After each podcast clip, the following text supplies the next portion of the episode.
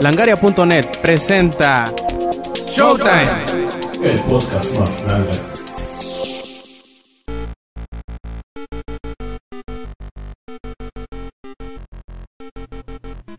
Hola y bienvenidos a la edición número 88 de Showtime Podcast. Este quien escuchan es Roberto Sainz o Rob Sainz en Twitter. Y pues bueno, este sábado tenemos de nuevo a, a, un invitado que tuvimos la semana pasada y que parece que se quiere hacer un regular de estas grabaciones de Showtime Podcast. Y pues bueno, sin más ni más, aquí les presento nuevamente a Metalidimu o Carlos. ¿Qué güey? ¿Cómo estás? ¿Qué onda? ¿Qué hay?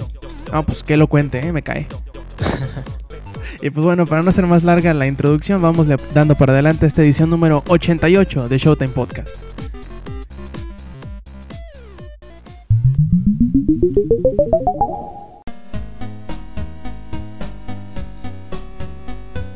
Bien, iniciemos con el clásico que hemos estado jugando y pues como soy bien caballeroso, tú bien sabes Carlos, te voy a preguntar a ti, ¿qué has estado jugando esta semana? Eh, pues he estado jugando un poquito de todo, este, pero lo que más le, le he invertido horas es a los Uncharted, Ajá. Que, este, que originalmente tenía el 2, pero no sé si, bueno, yo creo que supiste, ¿no? De la promoción de Game Planet, que si comprabas más de uno de Sony, Ajá. este el, o sea, te hacen como promoción 2 por 1 y entonces la aproveché.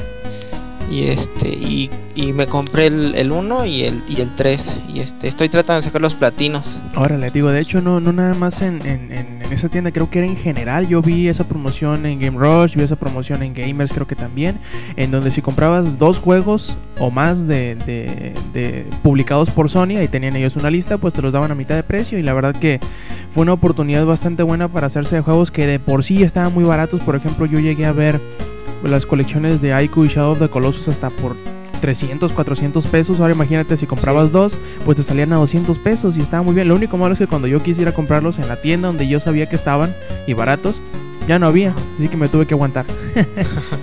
eh, pues bueno, por mi parte, yo he estado jugando, he estado echándole bastantes eh, kilitos encima y vean que tengo bastantes.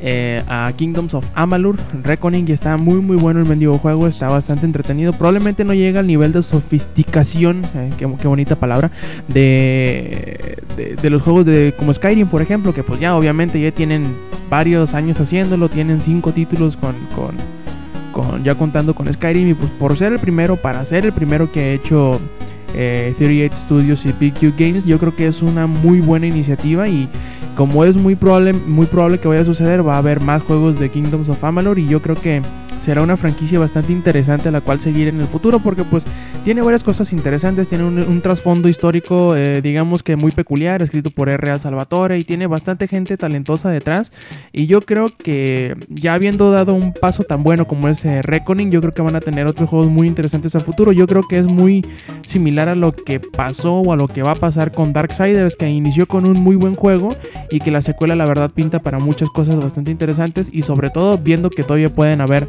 eh, varios juegos más adelante en la franquicia. Así que yo, yo les recomiendo que le echen un ojo. No es el mejor juego de la historia ni nada por el estilo, pero si a ustedes les gustan los juegos de RPG, así medio medievalones y que tienen mucha acción y que les va a durar un chingo de horas, yo creo que Kingdoms of Amalur es para ustedes. No, no lo piensen más.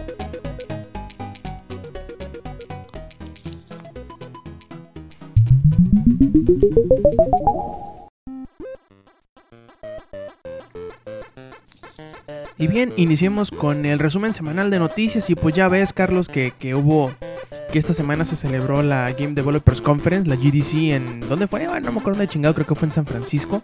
Y hubo muchísimas pláticas, hubo muchísimos anuncios, muchísimos trailers, muchísimos demos técnicos y muchas de, declaraciones de, de, desarrolladores y cosas así. Pro, probablemente por ahí se nos, se nos cuele algo o alguna de estas declaraciones o videos o lo que sea en estas notas. Y la primera de ellas, la primera de ellas es eh, un un, un, desmiente, por decirlo así, desmentir un, un, unos rumores que se habían estado dando durante toda la semana. No sé si tú hayas escuchado algo del Steam Box, esa supuesta consola que Valve estaría eh, nuevamente, supuestamente, sacando al mercado en el futuro próximo. No sé si sepas algo de este Steam Box. Pues más o menos, pero como no, no uso Steam, pues la verdad me, no, no me interesa ¿Te pasa si por la encima? sacan o no. Sí. Ah, pues bueno, para los que no sepan y probablemente no hayan escuchado la edición de la semana pasada de Showtime Podcast donde hablamos eh, largo y tendido sobre estos rumores de, de la Steambox, bueno, esta, este aparato, este hardware sería como, por decirlo en pocas palabras, sería la consola de Valve. Que utilizarían no nada más Steam, sino otros eh, servicios en la nube parecidos a Steam. Pero pues que desgraciadamente, aunque se estuvo rumorando por ahí, hubieron imágenes y que no sé qué tanto, las, características que podría llegar a tener esta consola, pues a final de cuentas durante la GDC, la GDC ya, ya dijeron que no, que estamos medio pendejos por creer estos rumores, porque de hecho ya habían dicho que no iba a suceder esto de menos en el futuro próximo.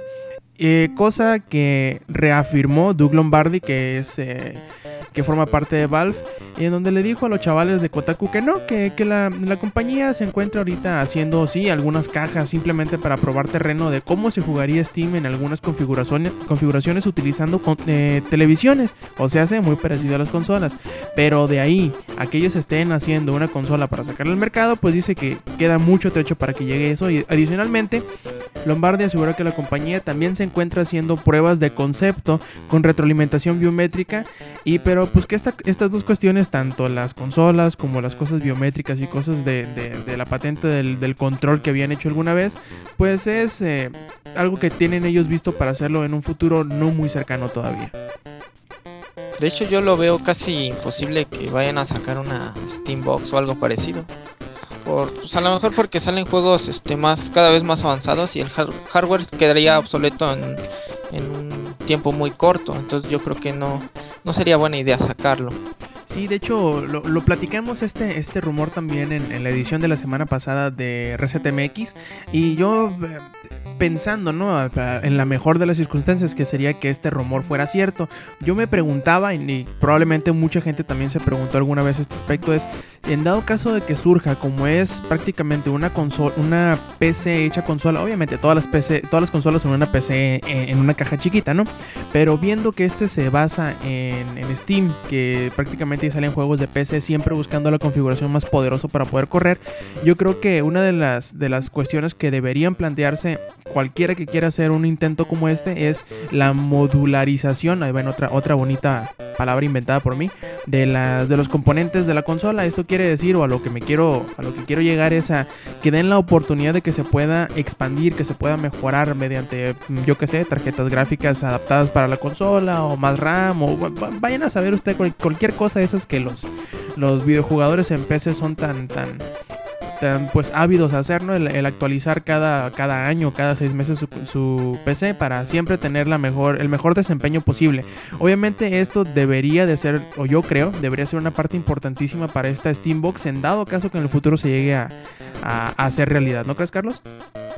Sí, pues sí, de hecho, si quieren realmente hacer una Steambox, más bien sería una Steam PC, o sea, crear una PC eh, pues por, por y este porque en sí una Steambox pues lo veo difícil que le quites piezas y eso ya, ya más sería una PC realmente pues, pues sí, de hecho, también esa podría ser otra, otra posibilidad, el, sacar una computadora marca Steam, así como, imagínate una, una Alienware pero con marca Valve, ¿no?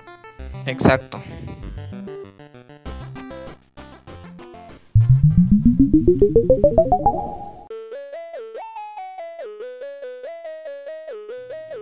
Eh, bueno, por otro lado, eh, Quantic Dream, la desarrolladora encargada de hacer este Heavy Rain, eh, demostró un demo técnico llamado Cara, donde mostraban una especie de androide, este, que pues que lo iban, este, unos brazos robóticos lo iban armando y mientras tanto una persona que no, no salía en el video le iba preguntando cosas. A lo poquito que entendí porque no, no sé muy bien inglés este, le iba preguntando que moviera su cabeza, sus brazos, sus ojos, que hablara en alemán, francés y que cantara en japonés, me parece.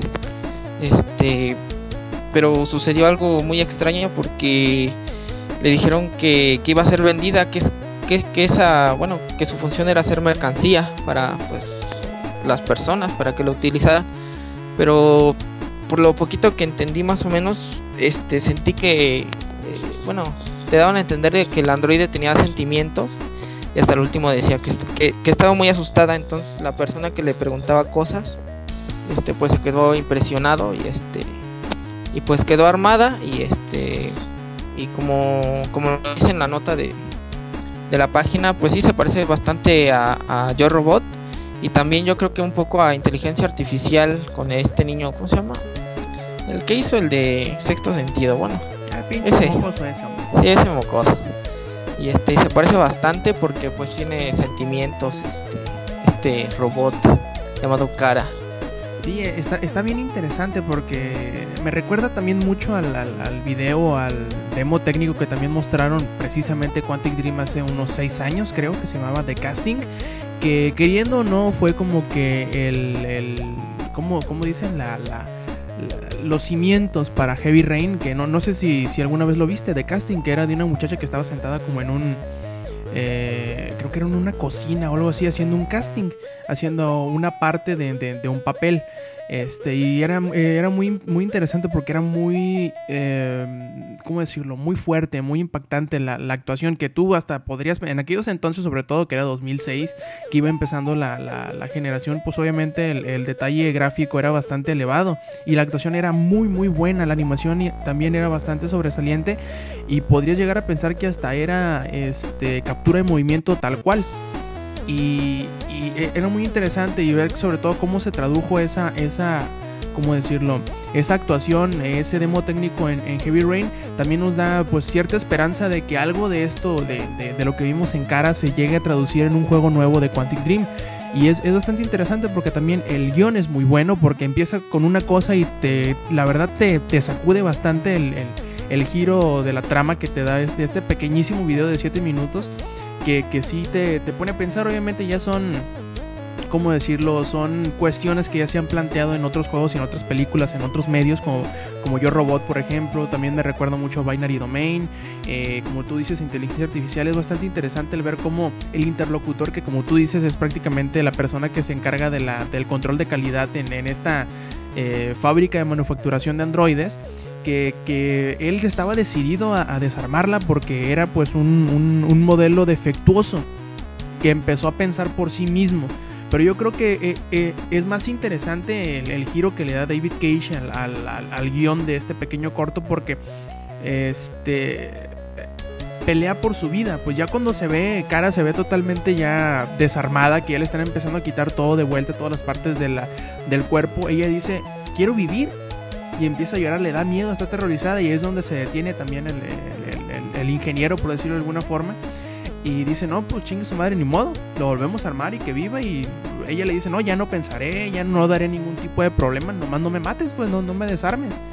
Y sí, eso hace, lo vuelve a, armar y le dice, no, pues ponte en línea con las demás y al final de cuentas creo que todos decimos, pensamos lo mismo cuando dice este, este ingeniero que dice, eh, por Dios santo o santo Dios, el último, que es prácticamente la última línea del video, creo que todos pensamos lo mismo, si nos, es bastante impactante el video, creo que si se lo pones a cualquier persona, sin importar que sea fanático de los videojuegos o no, yo creo que, que es un, un video que le llamará la atención de una forma bastante peculiar.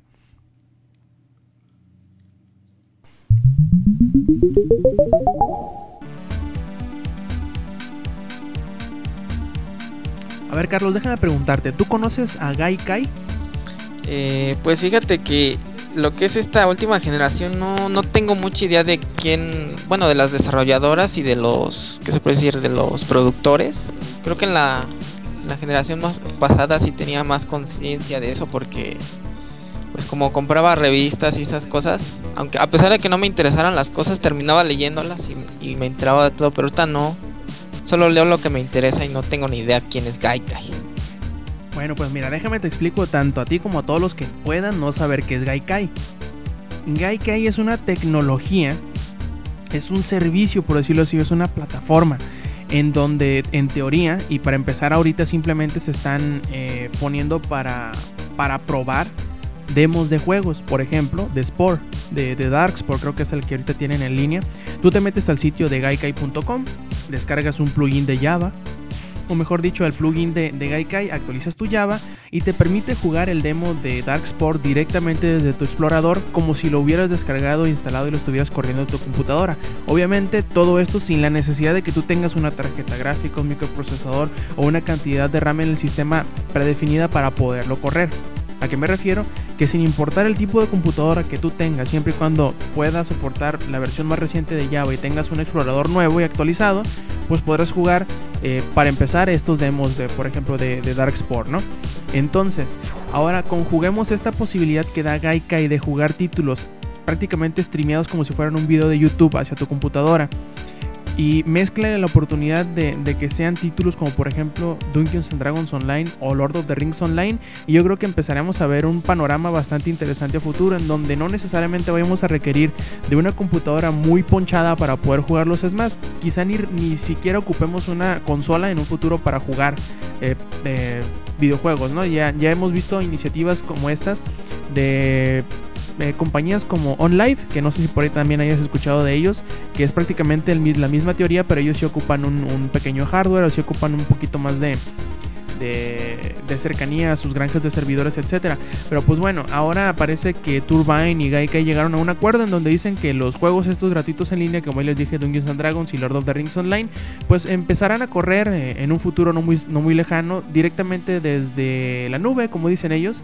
No ocuparás descargar nada, no ocuparás instalar nada, sino simplemente ponerte a jugar. Y yo creo, no sé, bajo tu mejor eh, opinión, Carlos, que esta es una de las cosas más interesantes que vemos a futuro en cuanto a tecnología de videojuegos el no necesariamente tener que descargar un volumen tan grande de gigas y gigas de, información para instalar un juego en un disco duro, sino que simplemente te, tú prendes tu computadora, por más chafita que esté, conectas tu control, eh, cargas una página y te pones a jugar. Esto es muy interesante, sobre todo pues viendo que Dungeons and Dragons y Lord of the Rings Online pues son juegos gratuitos y probablemente este sea uno de los nuevos eh, acercamientos, una de las nuevas eh, tendencias, por decirlo de alguna forma, de la industria, sobre todo los juegos en línea.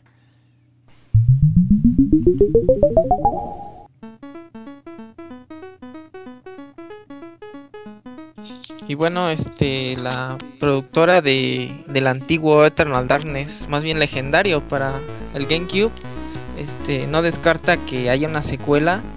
Este, y pues yo digo que pues ya desde cuando lo hubieran sacado porque pues la verdad sí sí jugué ese juego de pieza a cabeza y este y de hecho sí me gustaba ese sentimiento de que bueno según te asustaras en el juego tu personaje tenía una barra una barrita verde que al momento de que iba cada vez bajando más este, veías cosas extrañas como moscas en, la, en tu monitor, que se bajara el volumen, este, que los ojos de algunas pinturas o algunas este, estatuas te siguieran este, al momento de pasar. Pero realmente no, dicen si realmente la van a sacar para esta generación o no dan detalles claros acerca de qué va a ser esta secuela de Eternal Darkness o algo parecido o no sé cómo veas tú.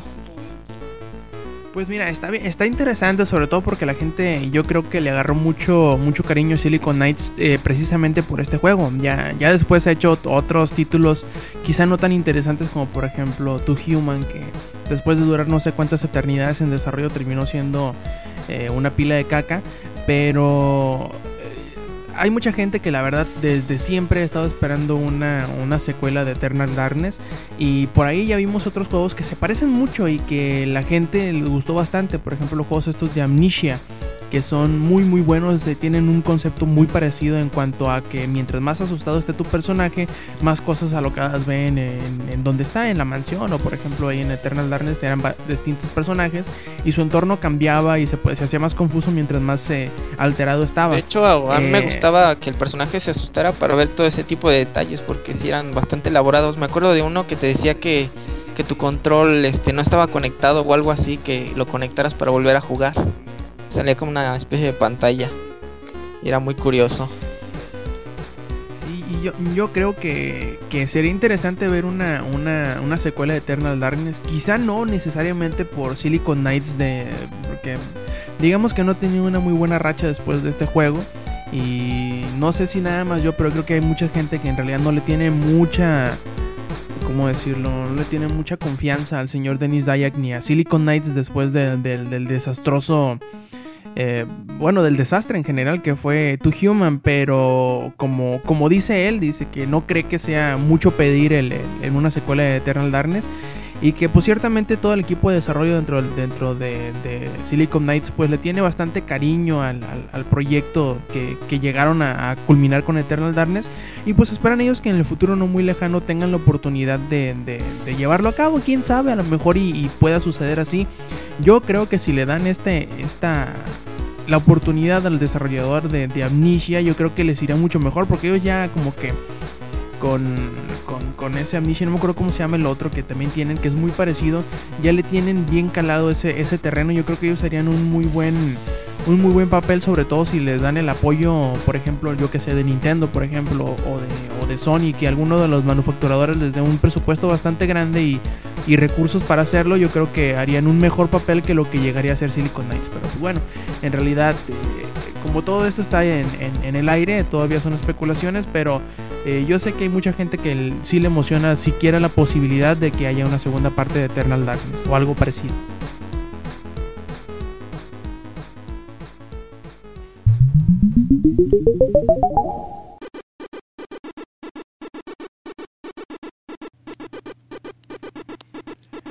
Si ustedes amiguitos pensaban que nos habíamos olvidado del Xbox 720, Durango, Lupo, como quiera que le llamen, pues no, no nos hemos olvidado de él y esta semana hubo un par de rumores, el cual tomaremos uno de ellos para, bueno, discutir ahorita ver qué, eh, si es algo que ustedes ya conocían, si es algo que les gusta, les emociona o simplemente le quieren escupir en la cara a los de Microsoft por pensar en ello. Pero pues bueno, este rumor viene por parte del sitio MCB y ellos dicen que la siguiente generación del Xbox no tendrá una lectora de discos. Ustedes se preguntarán, ¿y entonces cómo chingado le vamos a hacer para los videojuegos? Bueno, eh, este mismo rumor eh, asegura que la nueva consola ofrecerá compatibilidad pues con algún medio de almacenamiento intercambiable, quizá a, bases de, a base de memoria eh, con tarjetas en estado sólido, o sea, flash. Y pues que todavía no saben, dicen las, las fuentes de este rumor, no saben si serán un formato propietario de Microsoft o si será algún estándar ya conocido como por ejemplo las SD. Eh, quién sabe cómo lo vaya a aceptar el público este, este, pues esta noticia, pero probablemente los manufacturadores de discos y los retailers vayan a tener un poquito de problema con ellos, porque también eso de que no tenga una lectora de discos da la impresión, o más bien dicho, como que es el primer paso para deshacerse de todo medio físico que contenga el juego fuera de la consola. Dicho de una forma más eh, entendible, da, da espacio para que tú pienses que la consola va a ser simplemente descargas de juegos y nada de discos y nada de otras cosas. ¿O no crees que también en stream también, también esa puede ser otra posibilidad diciendo que Microsoft tiene, em, digamos, el empuje para tener servidores de ese tipo en todas partes del mundo. Yo creo que también podría ser un servicio que se que tentativamente se ofrecería con esta nueva consola para la próxima generación. O sea, que digamos aquí en México tengamos una granja de servidores en el DF, yo que sé, o en Monterrey o en una parte, y en, en, la cual dependiendo de la ubicación geográfica en donde estés, se te permite, además de descargar el juego de tu disco duro, también streamearlos, o sea, o jugarlos por stream, lo cual sería muy interesante, pero a la vez sería prácticamente la condena de, Microsoft de parte de los retailers, de las tiendas, porque pues no habría necesidad de poner productos en las tiendas y estos no les darían a su vez la publicidad a sus juegos y sus plataformas.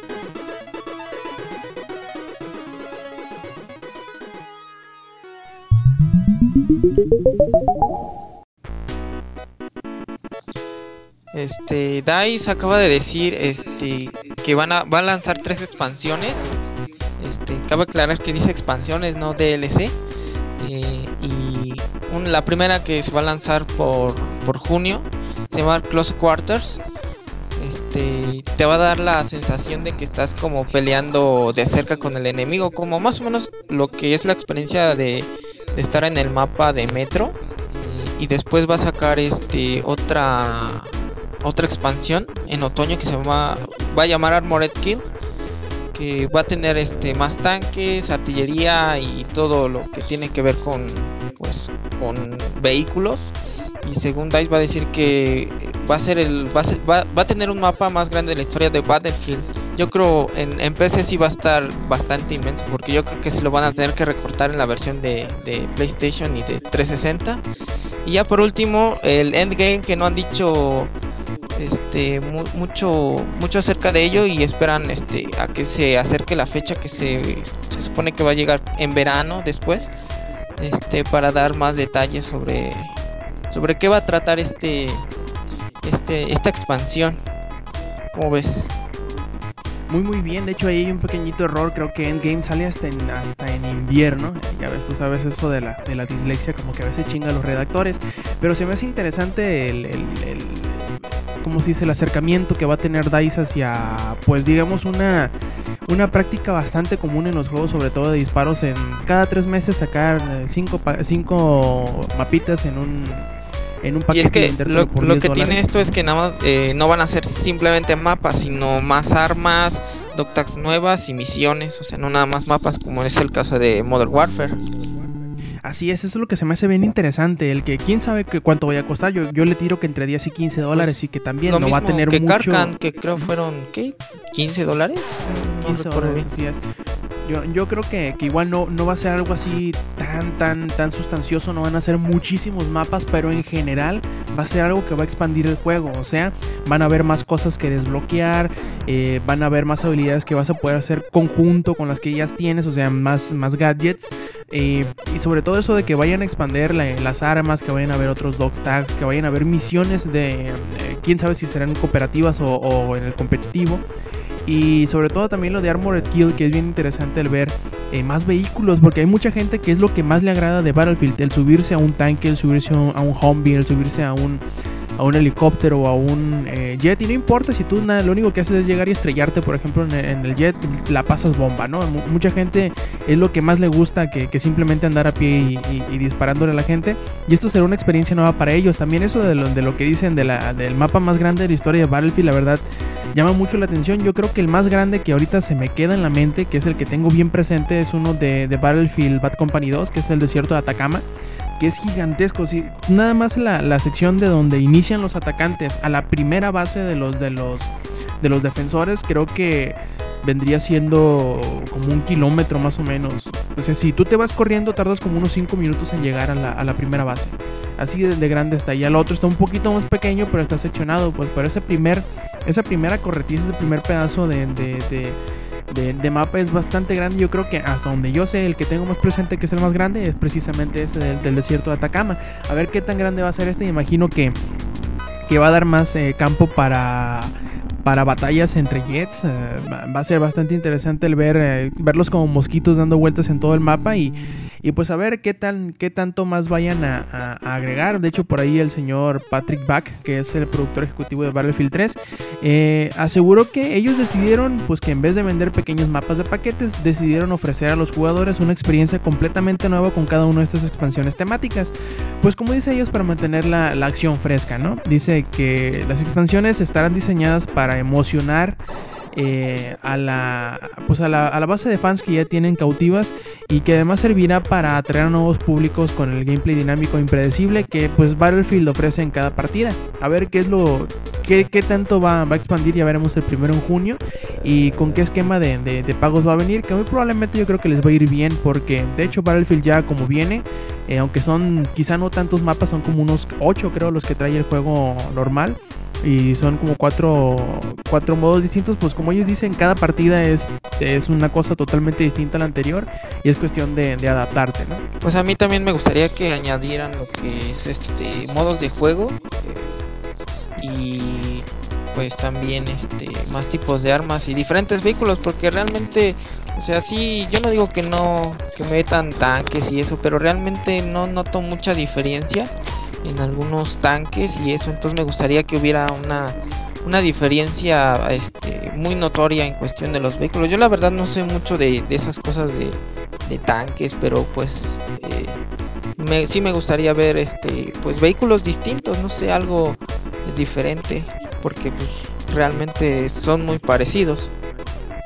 Sí, probablemente aunque, aunque vayamos a ocupar algunos meses más para verlo, yo creo que en Armored Kill sí vamos a ver ya una pues una mayor variedad de, vehículos que probablemente todos sean más o menos como que en la misma categoría, ¿no? Van a ser eh, tanques ligeros, tanques pesados, van a ser zombies, van a ser este helicópteros de, reconocimiento, helicópteros de ataque y, jets, pero obviamente cada uno va a tener, o cada uno de los nuevos eh, vehículos va a tener cosas que les van a ser distintas a los demás, porque pues obviamente no va a valer la pena el que, el que sean diseños distintos, pero que a final de cuentas eh, hagan lo mismo, ¿no? Como ahorita los, distintos eh, modelos que hay para cada uno de los bandos.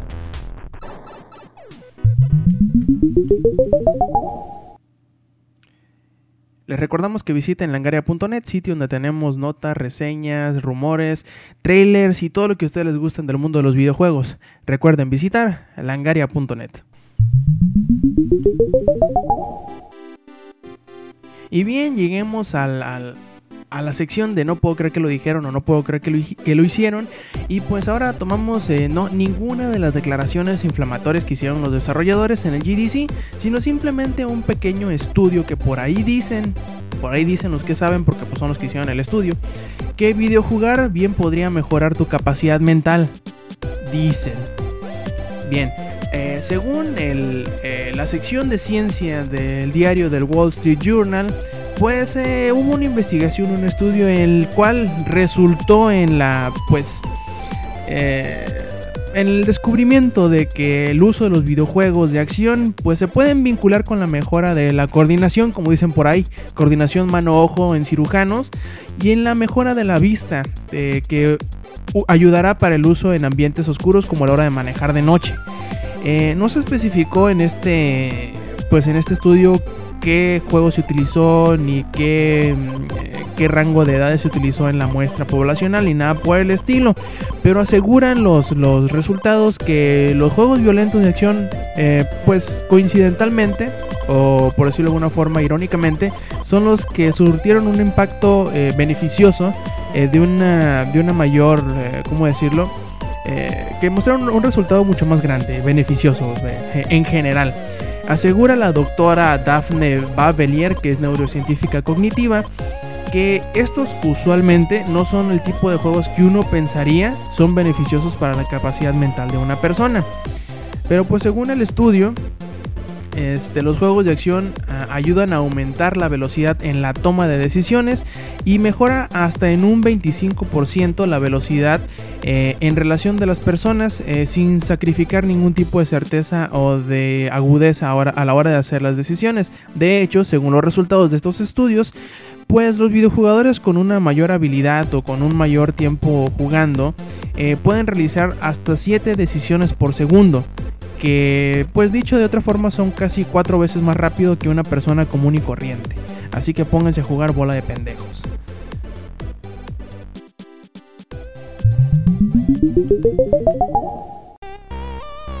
Y bien, ya por fin llegamos a un tema que yo creo, yo creo que ya hemos tocado algunas veces, pero siempre es interesante el saber la, la opinión de los desarrolladores, porque a final de cuentas los desarrolladores y los publishers son los que usualmente les dan más empuje a este tipo de contenido. ¿Qué contenido hablamos? Del contenido descargable. Pues bueno, eh, no a mucha gente les gusta el contenido descargable. Sobre todo el contenido descargable que muchos pensarían que corresponden a un... Pues aparte del juego que ya compraron. O sea, en pocas palabras eh, y dicho de otra manera más sencilla, que muchos piensan que en vez de vendértelo ya debería formar parte del juego original que ya compraste. Eh, parte de esto también lo, siente uno de los desarrolladores, eh, jefe de, diseño de, de, misiones, por decirlo de alguna forma, de City Project Red, que son los desarrolladores de The Witcher, ¿no? Él dice que los DLCs, que son muy pequeños, que venden cositas así separadas como trajes, como skins o alguna cosa de, ese, de esa índole, deberían ser gratuitos y la gente no debería ser forzada a pagarlos.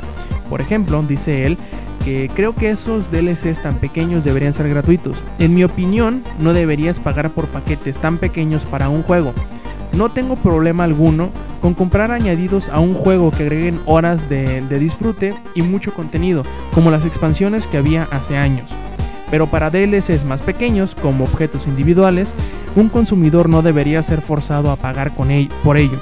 Yo creo que es algo que muchos hemos pensado, ¿no? El decir, no, pues mira, los, trajes de Street Fighter no deberían eh, venderse por separado, sino deberían desbloquearse con, con algún reto o algo por el estilo.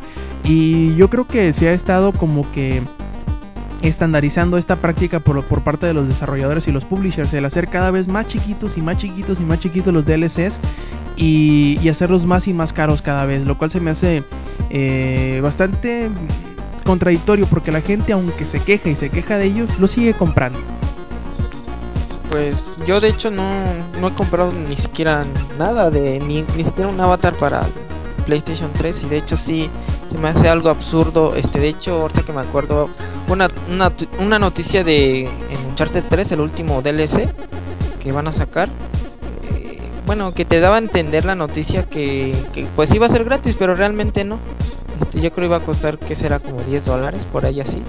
Este, y en sí no, no, no, no es algo que añada, así como dice, este, pues muchas horas. Y de hecho también comprar personajes y esas cosas, pues no, la verdad no, este, pues no, no estaría, no estoy pensando en ello, en, comprarlas, porque pues en sí yo creo las comprarías nada más, pues a lo mejor si te sobra de tarjeta de prepago, pues ah, pues lo voy a comprar. realmente no, yo no gastaría en algo, este, que fuera muy pequeño.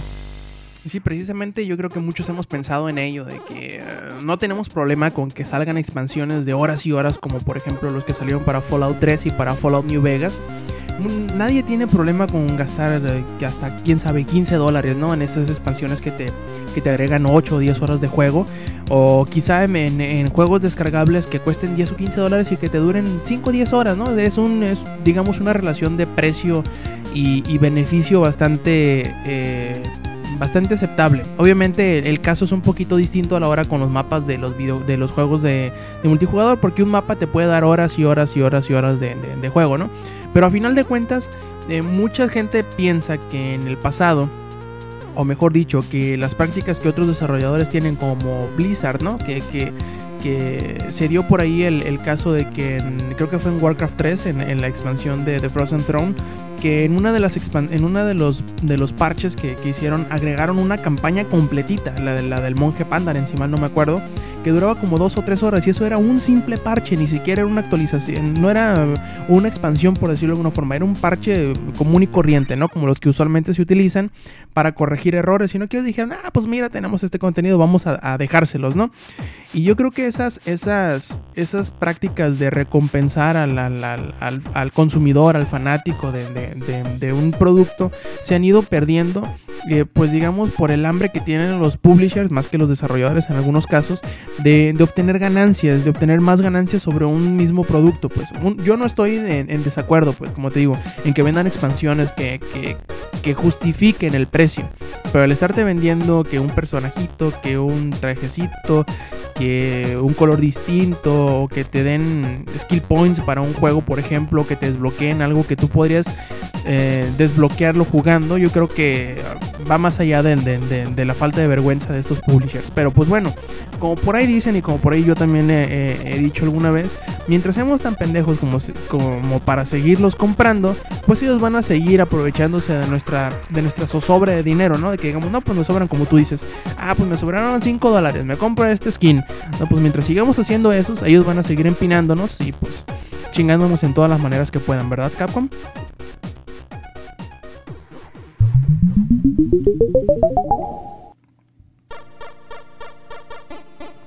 Y pues bueno, bueno Carlos, no sé, no sé qué te parece que vámonos eh, terminando esta edición 88, pero no sin antes, pues mencionar eh, los saludos y eh, que nuestros escuchas han pedido.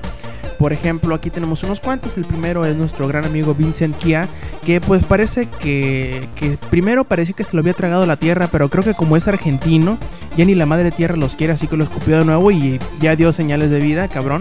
Dice Vincent que por ahí le gustaría aparecer en la próxima edición de Showtime Podcast, yo lo reto a que, a que che, boludo, vente para acá, vámonos a grabar, ¿viste?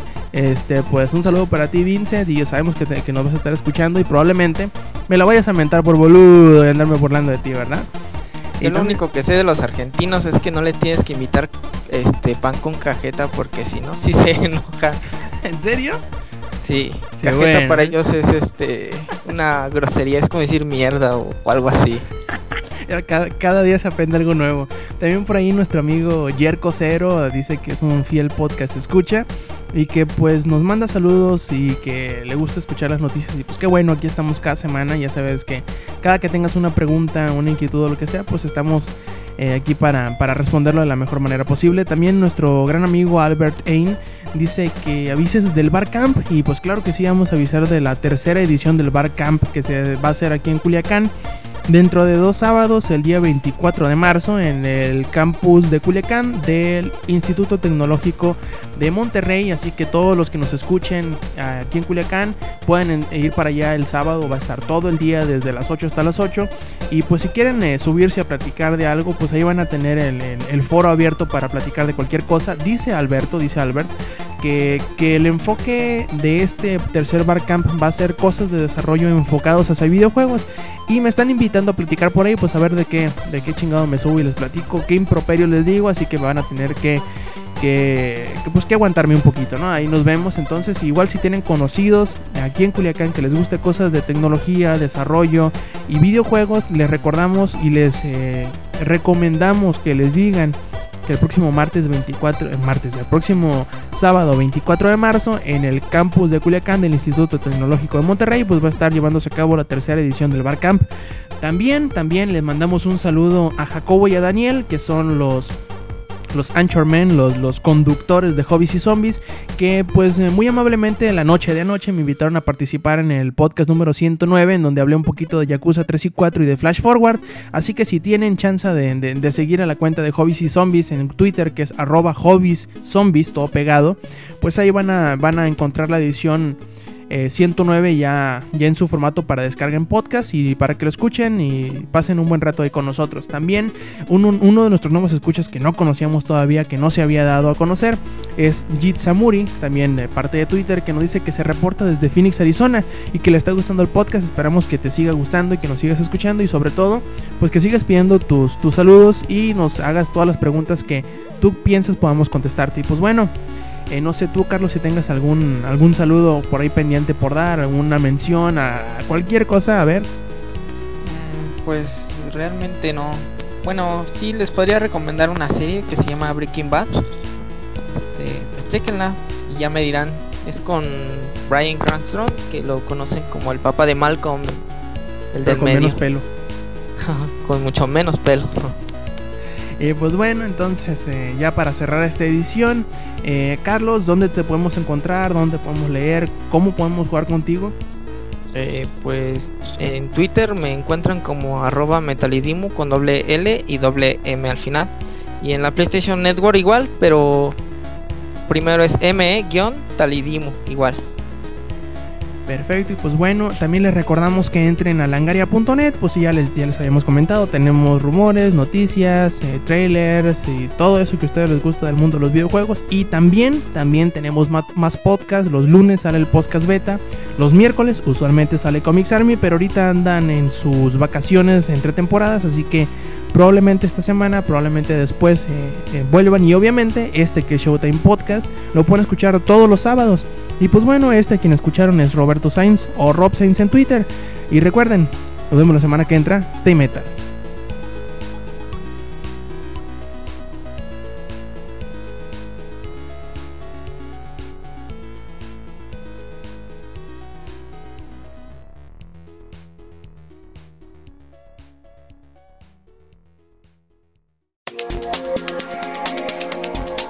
Langaria.net presentó.